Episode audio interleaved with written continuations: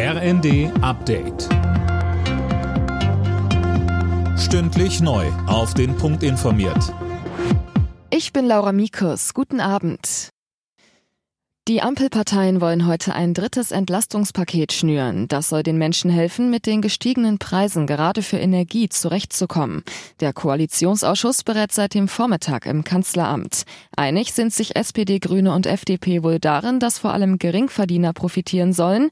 Wie genau die Entlastungen aussehen, darüber gab es zuletzt noch reichlich Diskussion.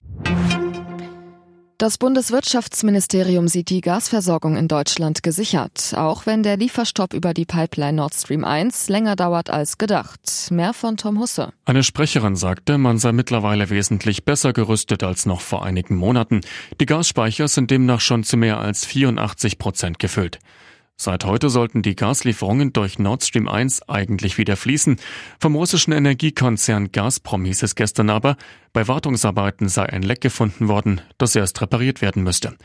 Die EU-Kommission kauft Russland die Begründung für den Lieferstopp nicht ab und spricht von falschen Vorwänden.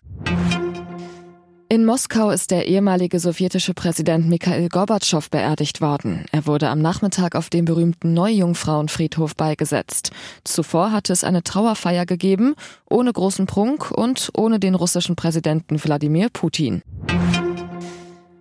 Nach dem tödlichen Angriff auf einen jungen Mann beim Christopher Street Day in Münster ist Haftbefehl gegen den Tatverdächtigen erlassen worden. Der 20-Jährige soll einige Frauen beim CSD beleidigt und einen 25-Jährigen attackiert haben, der helfen wollte. Der Mann starb gestern an seinen Verletzungen.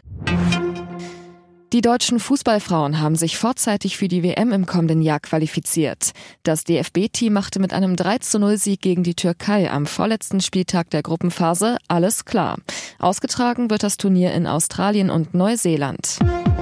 Alle Nachrichten auf rnd.de